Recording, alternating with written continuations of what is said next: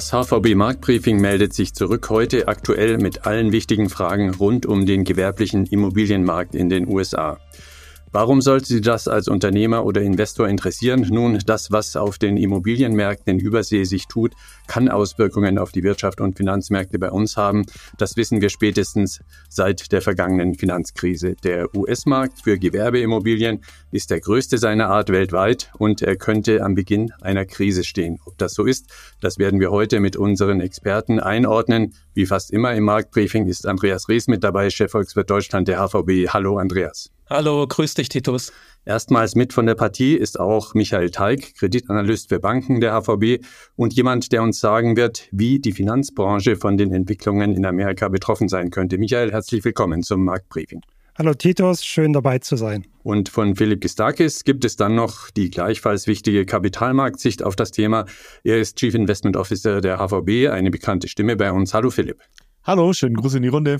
Drei Perspektiven also für ein rundes Bild. Kurz, was passiert denn da eigentlich? Ganz vereinfacht gesagt, gerade in den USA. Seit März 2022 sind die Zinsen stark gestiegen und das lässt die Preise für Bürogebäude und andere Gewerbeimmobilien deutlich sinken. Für die Projektentwickler werden die Kredite teurer. Ihnen fällt es aktuell aber auch schwer, höhere Mieten durchzusetzen. Eine potenzielle Zwickmühle also. Ob die sich noch verschärft, das entscheidet unter anderem der weitere Zinspfad in den USA, wann also und wie schnell die US-Notenbank Fed den Leitzins wieder senken wird. Andreas, deshalb an dich gleich die erste Frage. Was wird denn nun passieren bei den US-Zinsen in 2024 und auch mit der Wirtschaftsentwicklung in den USA generell?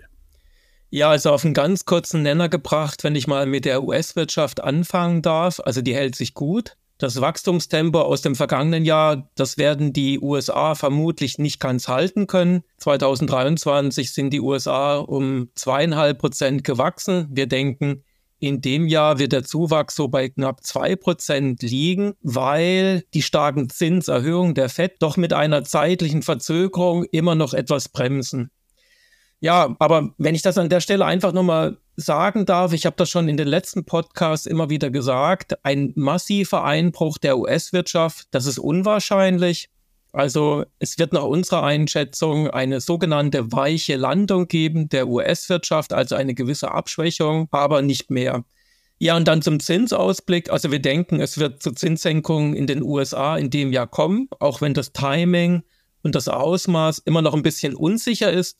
Wir mhm. denken, dass wir die erste Zinssenkung der FED im Juni sehen werden, dann um 25 Basispunkte und dann sollten in der zweiten Jahreshälfte noch einmal insgesamt 100 Basispunkte an Zinssenkungen folgen. Mhm. Ein Soft Landing, eine weiche Landung. Also das würde bedeuten, dass die US-Wirtschaft doch relativ glimpflich durch den Abschwung am Gewerbeimmobilienmarkt steuert. Warum hält sich die US-Wirtschaft eigentlich trotz dieser aktuellen Warnzeichen so gut? Ganz anders als etwa die Konjunktur in Europa oder auch in Deutschland.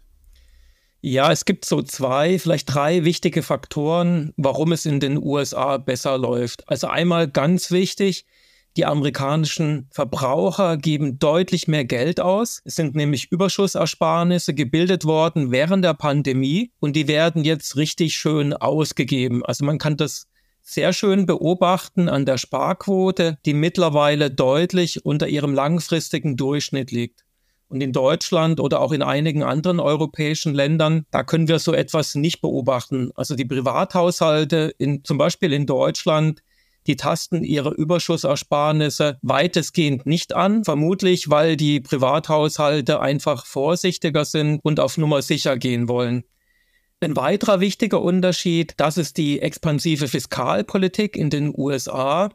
Wir haben zum Beispiel den Inflation Reduction Act. Da wird die Produktion von Gütern im Bereich erneuerbarer Energien steuerlich stark gefördert. Wir haben den Chips Act, der die Produktion von Halbleitern in den USA ebenfalls fördert. Und davon profitiert die Wirtschaft und auch der Wirtschaftsbau doch relativ stark. Und dann gibt es noch einen dritten wichtigen Grund. Wir haben doch einen sehr robusten Arbeitsmarkt in den USA rein rechnerisch, da kommen auf einen Arbeitslosen 1,5 Stellenangebote. Also der Beschäftigungsaufbau, der sollte weitergehen und das hilft natürlich der gesamten Wirtschaft. Mhm. Also doch ganz andere Rahmenbedingungen als in Europa oder auch in Deutschland. Michael, dich mal gefragt, wo drückt denn der Schuh eigentlich auf dem US-Markt für Gewerbeimmobilien? Kannst du das als Analyst mal vereinfacht schildern, wie gewerbliche Immobilienfinanzierung funktioniert und wie groß da das Risiko für die Banken ist? Genau. Bei der Immobilienfinanzierung ist es so, dass die Banken ein sogenanntes Senior-Darlehen an die Zweckgesellschaft geben, die das Objekt hält. Jedes Objekt ist in einer eigenen Zweckgesellschaft. Damit ist sichergestellt, dass die Bank vollen Zugriff auf das Objekt hat. Und üblicherweise ist diese Finanzierung gedeckelt bei einem Prozentsatz von 70 bis 75 Prozent des Marktwerts der Immobilie womit wir dann sicherstellen, dass die Bank eine Überbesicherung hat durch die erstrangige Grundschuld. Wir haben dann innerhalb der Finanzierungsstruktur auch mehrere Sicherheiten für die Banken. Einmal, wie angesprochen, die Überbesicherung. Zweitens haben wir auch bei den Mietzahlen festgelegte Verfahren, wenn zum Beispiel die Mietzahlungen nicht ausreichen, um den Schuldendeckungsdienst zu decken, gehen die Mietzahlungen direkt an die Bank zur Tilgung der Kreditschuld. Und wir haben auch weiterhin dann noch bei den gewerblichen Immobilien üblicherweise eine Indexierung an die Inflationsrate, sodass auch in einem Inflationsumfeld, was wir hatten in den letzten zwei Jahren, die Mieten sehr stark steigen, was zusätzlich die Rendite der Gewerbeimmobilie begünstigt. Was kann schiefgehen? Da müssen wir zwei Szenarien unterscheiden. Einmal den Ausfall eines einzelnen Objekts, wenn wir zum Beispiel einen Ankermieter verlieren in einem Gebäude, das Gebäude dann nicht mehr tragfähig ist, die Zweckgesellschaft in die Insolvenz geht. Da ist es so, dass die Bank im normalen Marktumfeld dann die Besicherung verwerten kann, damit dann eigentlich auch den Kredit zurückbekommt. Und das andere Szenario ist, wenn wir generell im Markt ein Problem haben, Marktverwerfungen. Wir sprechen da als Volkswirt von Immobilienzyklen. Das heißt, die Immobilienpreise gehen dauerhaft nach unten. Da haben wir eine Situation, wo die Banken stärker unter Druck kommen, weil die Überbesicherung abnimmt und es schwerer ist für die Bank in so einem Marktumfeld Immobilien zu verwerten, wenn diese ausfallen. Mhm. Dennoch sind, nach dem, was du sagst, einiges an Sicherheits- und Sicherungsmechanismen eingebaut bei solchen Geschäften. Aber nochmal aus deiner Sicht als Experte erklärt, warum stehen denn jetzt ausgerechnet die US-Gewerbeimmobilien derzeit so stark unter Beobachtung? Warum haben sich da auch schon Regulierer eingeschaltet und warum sehen da so viele Experten und Marktbeobachter anders für Warnungen? In den USA ist es so, wir erleben vor allem den Druck auf Büroimmobilien. Hier müssen wir sehen, dass wir eine Leerstandsquote haben von 19,6 Prozent Ende 23. Die höchste Leerstandsquote, die wir haben seit 45 Jahren, seitdem die Zeitreihe beginnt. Mhm. Und wir haben hier eine strukturelle Veränderung. Nach der Pandemie gibt es hybrides Arbeiten. Das kennen wir alle. In den USA wird das stark genutzt und deswegen gibt es strukturell weniger Nachfrage nach Büroimmobilien. Wir hatten auch vorher schon höhere Leerstandsquoten, weil wir ein Überangebot hatten im Markt und die Pandemie hat das sozusagen verschärft. Wir sehen dort auch sinkende Mieten im Büroimmobilienbereich. In Deutschland steigen im Gegensatz die Mieten noch um zwei Prozent in 23. Und was wir dann eben sehen, ist, dass mehrere Objekte dann auch in die Insolvenz kommen, weil die Eigenkapitalinvestoren nicht bereitstehen, mehr Eigenkapital in die Finanzierungen zu geben damit dann diese Immobilien an die Banken zurückfallen und die Banken dann die Sicherheit verwerten müssen. In dem Marktumfeld, wo eben kein Investor bereitsteht, in Immobilien zu investieren, ist das sehr schwer und deswegen haben wir da sehr starken Druck auch auf die Sekundärmarktpreise was insgesamt die Banken stark belastet. Mhm. Nun ist es ja so, dass da in den USA vor allem mittelgroße Regionalbanken im Fokus der Debatte stehen. An sie müssen viele Milliarden an Immobilienkrediten für gewerbliche Projekte zurückgezahlt werden demnächst. Vor etwa einem Jahr gab es bereits Problemfälle bei kleineren US-Banken. Ist das nun Teil zwei dieser Geschichte oder hat das gar nichts miteinander zu tun? Man muss erstmal unterscheiden. Letztes Jahr war die Situation anders. Dort waren die Banken vor allem liquiditätsseitig unter Druck mit dem drohenden Abfluss von Einlagen. Für Banken, die sehr hohen Anteil von Einlagen hatten, die unbesichert sind von der Einlagensicherung. Jetzt haben wir eher das Problem auf der Seite der Aktiva, das heißt die Kredite. Wenn man sich die Regionalbanken anschaut in den USA, haben die 30 Prozent des Kreditbuchs in gewerblichen Immobilienfinanzierungen. Im Vergleich dazu, die Banken in Europa haben unter sieben Prozent vom Kreditbuch in gewerblichen Immobilienfinanzierungen. Das heißt, wir sehen hier ein sehr hohes Exposure und die Regionalbanken, jetzt im vierten Quartal gab es da Fälle, die negativ überrascht haben mit neuen Abschreibungen. Wir haben dann in der Folge gesehen, dass innerhalb von einer Handelswoche eine Bank 60 Prozent an Marktkapitalisierung verloren hat. Das zeigt, wie nervös der Markt nach wie vor ist. Was man dazu sagen muss, aber eigentlich, um das Ganze einzuordnen, wir haben damals ja ein schnelles Eingreifen gesehen, einmal von der amerikanischen Einlagensicherung, der Federal Deposit Insurance Corporation und der US-Notenbank, die beide den Markt gestützt haben. Es wurden damit Ansteckungseffekte verhindert und insgesamt ist dann der Markt da relativ gut durchgekommen. Dieses Mal ist auch zu erwarten, wenn es eine systemische Krise wird, das hast du angesprochen, Titus, dass die Regulatoren das schon kommentiert haben, dass es hier auch dann möglicherweise Stützungsmaßnahmen geben würde. Die Situation hat sich für die Zeit jetzt beruhigt, aber wenn man sich das weiter anschaut, gibt es eben sehr hohe Fälligkeiten in dem Segment. Es ist zu erwarten, dass die Situation volatil bleibt und dass mehr Fälle in den nächsten Quartalen ähnlich schlecht oder negative Überraschungen bieten. Mhm. Jetzt stellt sich natürlich eine entscheidende Frage, welche Auswirkungen das, was da drüben gerade passiert, auf den europäischen Markt haben könnte und wie stark europäische Banken betroffen sein würden. Wie ist da deine Einschätzung? Wir haben erstmal, um das Ganze einzuordnen, ein Volumen von 1,4 Billionen gewerbliche Immobilienfinanzierungen im europäischen Bankensektor. Davon sind nur 100 Milliarden in den USA. Diese 100 Milliarden, wenn man da schaut, wie ist die Zusammensetzung, haben wir ungefähr 50 Prozent Büroimmobilien, dann ein großer Anteil von Hotelfinanzierungen und ein Anteil von Einzelhandelsfinanzierungen. Die Büroimmobilien sind natürlich besonders im Fokus und hier sehen wir, dass Kapitalmarkt derzeit unterscheidet zwischen denjenigen Banken, die sehr stark engagiert sind im US-Büroimmobilienbereich und diejenigen Banken, die eher kleinere Bücher haben. Mhm. Vor allem die Banken, die dann ein Geschäftsmodell haben als reiner Immobilienfinanzierer, sind dabei unter Druck. Bei den diversifizierten Banken ist es so, dass man jetzt zehn Jahre lang im Immobilienbereich sehr gut verdient hat. Wir hatten das Negativzinsumfeld, hatten dann weniger Erträge im Unternehmens- und Privatkundengeschäft, dafür mehr Erträge im Immobilienbereich. Jetzt sieht man, dass das gut funktioniert. Die Banken können jetzt höhere Verluste im Immobilienbereich abfedern mit mehr Erträgen im Unternehmens- und Privatkundenbereich. Mhm. Das unterstützt eben diversifizierte Banken, die breit aufgestellt sind vom Geschäftsmodell. Philipp, zwischendrin dich mal kurz gefragt, die Konjunktur und der Aktienmarkt der USA, die zeigen sich trotz der möglichen Krise, über die wir heute sprechen, besser und robuster als alles, was wir in Europa in letzter Zeit gesehen haben. Auch in diesem noch jungen Jahr 2024 liegen die US-Aktien schon wieder vor Europa. Sollte man da als Investor nicht mal eine Grundsatzentscheidung fällen und nur noch auf US-Werte setzen? Was meinst du? Naja, wenn man die lange Periode seit der Finanzkrise betrachtet, ist es ja schon so, dass die amerikanischen Aktien sich stärker entwickelt haben als europäische Aktien.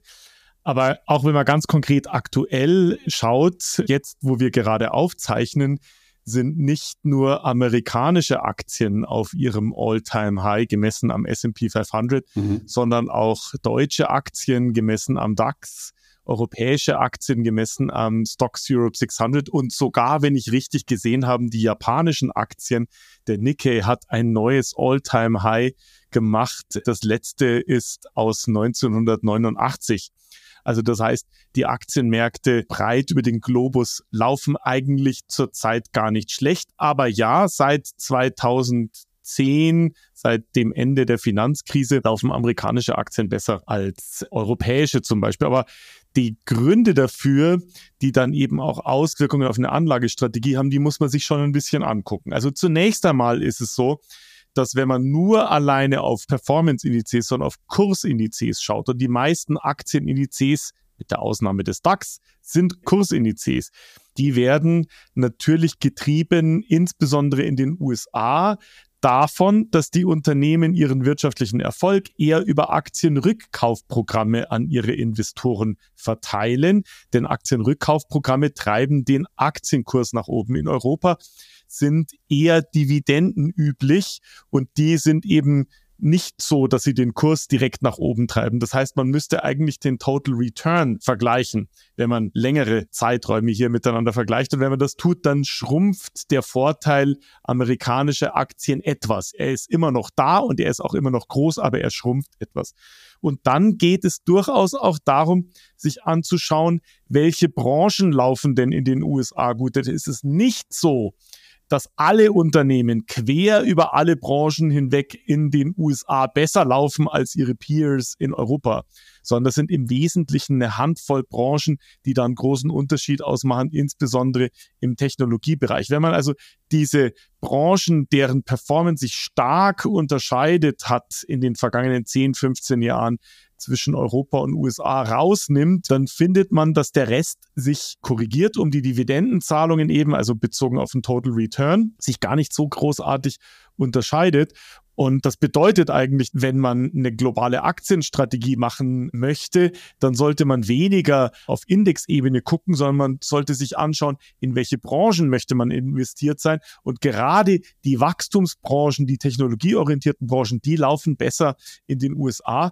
Aber andere Branchen, zum Beispiel Industrieunternehmen etc., die laufen häufig in Europa besser. Und wenn man sich mal nur die fundamentale Entwicklung anguckt, seit kurz vor Corona, also seit Ende 2019 bis etwa Mitte letzten Jahres war das Gewinnwachstum amerikanischer und europäischer und auch deutscher Unternehmen sehr, sehr nah beieinander. Die erwarteten Gewinne dieser Unternehmen sind kumuliert um 30, 35 Prozent gewachsen und zwar sehr, sehr ähnlich. Erst in den letzten paar Wochen und Monaten geht das ein bisschen wieder auseinander und die Erwartungen bezüglich des amerikanischen Gewinnwachstums sind ein bisschen stärker. Und dann muss man natürlich auch noch mit berücksichtigen, dass aus der Sicht europäischer Anleger amerikanische Aktien gerade in den letzten Jahren vorteilhaft waren wegen einer Wechselkursentwicklung, weil der Dollar gegenüber dem Euro zugelegt hat. Sollte sich das mal ändern, zum Beispiel weil die Zinsdifferenz zwischen den USA und, den, und Europa wieder kleiner wird, könnte sich das natürlich auch wieder ein Stück weit umdrehen. Also ja, Amerika ist gut. Man sollte auf keinen Fall Amerika ignorieren. Das ist vollkommen richtig. Mhm. Aber Europa und europäische Unternehmen sollte man auch nicht ignorieren. Mhm. Kommen wir wieder zurück auf unser Kernthema heute, die amerikanischen Gewerbeimmobilien. Was wäre denn aus Sicht von euch in der Vermögensverwaltung, was hätte eine Regionalbankenkrise in den USA für Auswirkungen, ganz pauschal gesprochen, auf verschiedene Assetklassen? Womit müssen Anleger und Anlegerinnen in solchen Fall rechnen? Also zunächst mal möchte ich jetzt hier festhalten, dass wenn ich diese Dinge hier beleuchtet, dann geht es hier um ein Risikoszenario. Es geht nicht um ein Basisszenario. Denn im Basisszenario wäre das eine Entwicklung, die jetzt keine dramatischen Auswirkungen hat, sondern es geht tatsächlich um ein Risikoszenario. In einem Risikoszenario müsste man sich immer anschauen, wie wären denn die Wirkungskanäle von einer sich verschärfenden Krise im Gewerbeimmobiliensektor auf die Assetklassen, zum Beispiel europäische Unternehmen, europäische Aktien, europäische Renten etc. Ja? Mhm. Und diese Wirkungskanäle kann man mal ganz grob unterteilen zwischen direkten Wirkungskanälen, also solchen Wirkungskanälen, wo europäische Unternehmen direkt betroffen wären und solche Wirkungskanäle, die eben indirekt sind, die eben zum Beispiel über ein sich eintrübendes Wachstumsumfeld in den USA etc. auswirken. Die direkten Wirkungskanäle würde ich jetzt auf systemischer Ebene eher gering einschätzen. Wir sind in einer ganz anderen Situation als in der Finanzkrise 2008, 2009. Da ging es ja nicht so sehr um Gewerbeimmobilie, sondern um diese Subprime, also private Immobilienkredite an Schuldner mit sehr schlechter Bonität und so weiter. Und da hatten die Banken rund um den Globus relativ große Forderungen diesbezüglich. Und das war dieser direkte Wirkungsmechanismus, der sozusagen diese Krise direkt drüber gespült hat. Die Bestrebungen der Politik, der Regulatoren, diese Kanäle abzumildern, war sehr stark und hat eben dazu geführt, dass auch die Bilanzen der globalen Banken deutlich krisenfester gemacht wurden. Und auch deswegen glaube ich, dass wir da keine großartigen systemischen Risiken hier entsprechend sehen. Wenn man jetzt die indirekten Kanäle anschaut, dann könnte es natürlich dazu führen, wenn das jetzt ein bisschen weitere Kreise zieht, dass sich das Wachstum in den USA stärker abkühlt, möglicherweise vielleicht eine Rezession auslöst etc. Das wäre natürlich zunächst einmal nicht gut, weil im Moment sind die USA die Wachstumslokomotive auf der Welt. Allerdings müsste man berücksichtigen, dass wenn das passieren würde, dann würden vermutlich die amerikanische Zentralbank so einer Entwicklung, sie würden darauf reagieren, sie würden möglicherweise die Zinsen deutlich stärker senken, als das im Moment gerade erwartet wird. Und das hätte dann natürlich wieder positive Auswirkungen auf das Zinsgefüge in Europa, weil das dann auch der Europäischen Zentralbank möglicherweise Raum gibt, die Zinsen weiter zu senken. Und das wäre dann eben gut für Anleihen und würde auch auf der Aktienseite stabilisierend wirken. Logischerweise im Falle einer Rezession in den USA, wie gesagt, das ist das Risikoszenario, wäre es natürlich so, dass der Aktienmarkt möglicherweise stärkere Volatilität, auch den ein oder anderen Drawdown erfahren würde, aber in sogenannten Multi-Asset-Portfolios, die eben eine gewisse Mischung zwischen Aktien und Anleihen enthalten, haben die Anleihen einen teilweise ausgleichenden Effekt darauf. Und das wäre natürlich auch in Europa der Fall. Also das heißt, auf solche Risiken, die in einem Risikoszenario möglich sind, reagiert man über Diversifizierung, nicht nur über einzelne Unternehmen und einzelne Branchen, sind eben auch unter unterschiedlichen Anlageklassen. Und deswegen haben wir ja Multi-Asset-Portfolios, die dann eben in so einem Szenario deutlich robuster sind. Andreas, jetzt ist natürlich auch noch interessant, die Makroperspektive zu hören. Könnten die Schwierigkeiten mit dem Gewerbeimmobilienmarkt in den USA nicht die US-Konjunktur doch schwerer mitnehmen als das Soft Landing, von dem du vorher gesprochen hast? Ich frage deshalb, und Philipp hat sie auch schon angesprochen, weil ja auch in der letzten Finanzkrise die Immobilienmärkte so stark im Mittelpunkt standen als Auslöser. Ja, zuerst muss ich mal sagen, dass der Wertschöpfungsanteil von Gewerbeimmobilien an der gesamten US-Volkswirtschaft, der ist nicht klein. Mhm. Der beträgt nämlich acht Prozent. Denn es geht ja nicht nur um Bauaktivitäten an sich in dem Bereich, sondern auch um den Unterhalt der Immobilien. Also da hängt schon einiges an Aktivitäten dran. Ja. Aber, und das ist jetzt wirklich ein großes Aber, ich glaube nicht, dass Gewerbeimmobilien gesamtwirtschaftlich den negativen Sog entfalten können, den wir im Wohnimmobilienbereich gesehen haben vor gut 15 Jahren, weil 2008, 2009 eigentlich fast jeder Privathaushalt direkt oder indirekt von der Immobilienkrise betroffen war. Also direkt, wenn sie Kredite aufgenommen hatten und sie nicht mehr zurückzahlen konnten, weil eben viele Privathaushalte überschuldet waren. Und indirekte Effekte gab es natürlich auch weil die sinkenden Hauspreise zu einem negativen Vermögenseffekt geführt haben. Denn rund zwei Drittel der Bevölkerung in den USA besitzen ein eigenes Haus oder eine eigene Wohnung. Und viele Amerikaner haben sich damals ärmer gefühlt und deshalb dann auch weniger Geld ausgegeben. Und das hat dann eben voll in die Wirtschaft reingehauen. Also ich denke, das ist jetzt ganz anders. Die Verschuldung der Privathaushalte ist deutlich niedriger, gemessen am Einkommen oder der Wirtschaftsleistung in den USA. Und vor allem auch ganz wichtig, nicht jeder besitzt halt eine Gewerbeimmobilien, ganz logisch. Mhm. Also das sind ganz andere Mechanismen am Werk und die dürften sich nicht so stark auswirken. Danke für eure klaren Einschätzungen. Michael Teig, Andreas Rees und Philipp Gistakis waren das, das Expertentrio, das heute die Standfestigkeit und die Risiken des Markts für Gewerbeimmobilien in den USA eingeschätzt haben. Standhaft zu ihren Werten steht im Übrigen auch die Hypo Vereinsbank. Sie macht sich für Vielfalt in unserer Gesellschaft stark. Das unterstreicht die HVB durch ihre Teilnahme an Hashtag Zusammenland. Rund 500 Firmen, Stiftungen, Verbände und NGOs setzen mit dieser aktuellen Initiative ein Zeichen gegen Rechtsextremismus und für die Freiheit in Deutschland. Vielfalt macht uns stark. Hashtag Zusammenland. Die Hypovereinsbank ist dabei. Ein Schritt, den man nur unterstützen kann. Das war das HVB Marktbriefing und das nächste folgt zugleich. Und zwar steht unser nächster Podcast am 11. März zum Download bereit. An markt-briefing.unicredit.de richten Sie gerne alle Anfragen, Vorschläge und Kommentare. Ich bin Titus Gruder. Wir hören uns bald wieder. Bis dahin alles Gute.